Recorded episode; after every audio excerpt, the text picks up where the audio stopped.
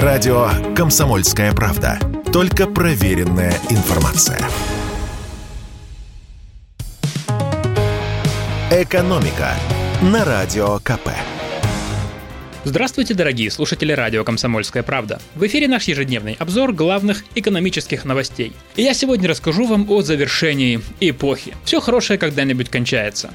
Эпоха Икея в России, а это была хорошая эпоха, завершится в следующий понедельник. Именно 15 августа в 20.00 по московскому времени закончится прощальная распродажа компании. Напомню, в марте Икея приостановила работу в России. В июне объявила, что закрывает свои магазины в нашей стране и будет избавляться от продукции, оставшейся на российских складах. Для начала устроили закрытую распродажу только для сотрудников. А в начале июля стартовал второй этап – финальная распродажа через сайт для всех желающих. Вернее, не совсем.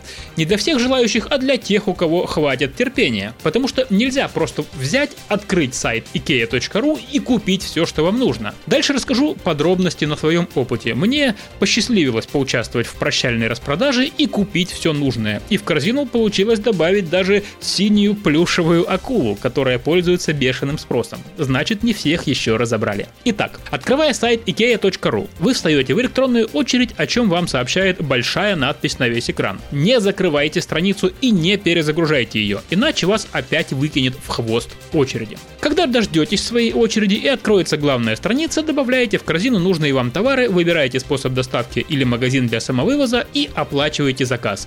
Чек приходит на электронку, не забудьте взять его с собой, если будете забирать товар в магазине. На распродаже действует правило. Не более 70 единиц товара в одни руки, вес товаров не более одной тонны, сумма покупки не больше миллиона рублей, товары продаются до тех пор, пока они есть в наличии, и хотя распродажа завершается 15 августа, все заказы будут выданы в августе или до конца сентября. Важный момент. Юридическое лицо в России IKEA не закрывает. И это не только дарит нам робкую надежду, что еще при нашей жизни компания может вернуться в Россию. Это еще и означает, что мебельный гигант не отказывается от своих обязательств перед россиянами и ни на кого их не перекладывает.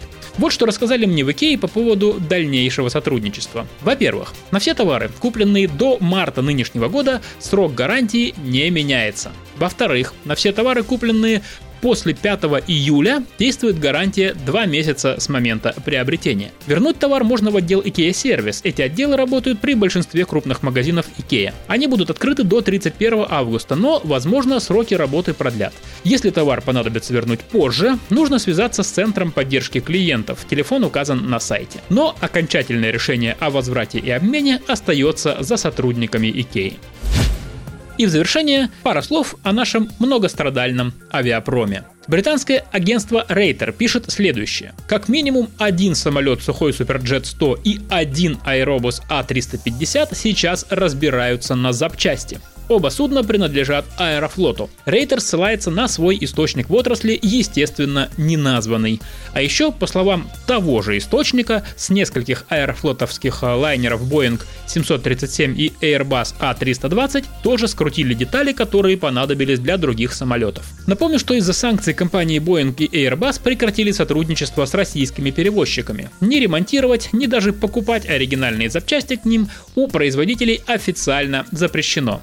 Даже летать за рубеж на таких самолетах невозможно. За границей российские Боинги и Airbus могут арестовать. Такие случаи уже были. А именно западные лайнеры составляют большинство в авиапарке крупных российских авиакомпаний. Весной Минтранс сделал подсчеты и выяснил, что безопасно эксплуатировать в России самолеты Boeing и Airbus в условиях санкций можно минимум 5 лет. И в правительстве допускали, что рано или поздно придется разбирать одни Боинги и Airbus для поддержания летной годности других. Что же касается лайнера Сухой Суперджет 100, то это самолет российского производства, да, но в нем много импортных деталей, и их поставки сейчас тоже остановлены. Однако эксперты сомневаются, что в отрасли уже начался массовый процесс разборок. Как сказал нам главный редактор портала avia.ru Роман Гусаров, перестановка деталей с самолета на самолет – это обычная практика для любой авиакомпании. В заметке Рейтер упоминается несколько якобы разобранных самолетов, но если бы Аэрофлот испытывал недостаток деталей, деталей, то на разбор пошли бы уже десятки, но этого, по словам эксперта,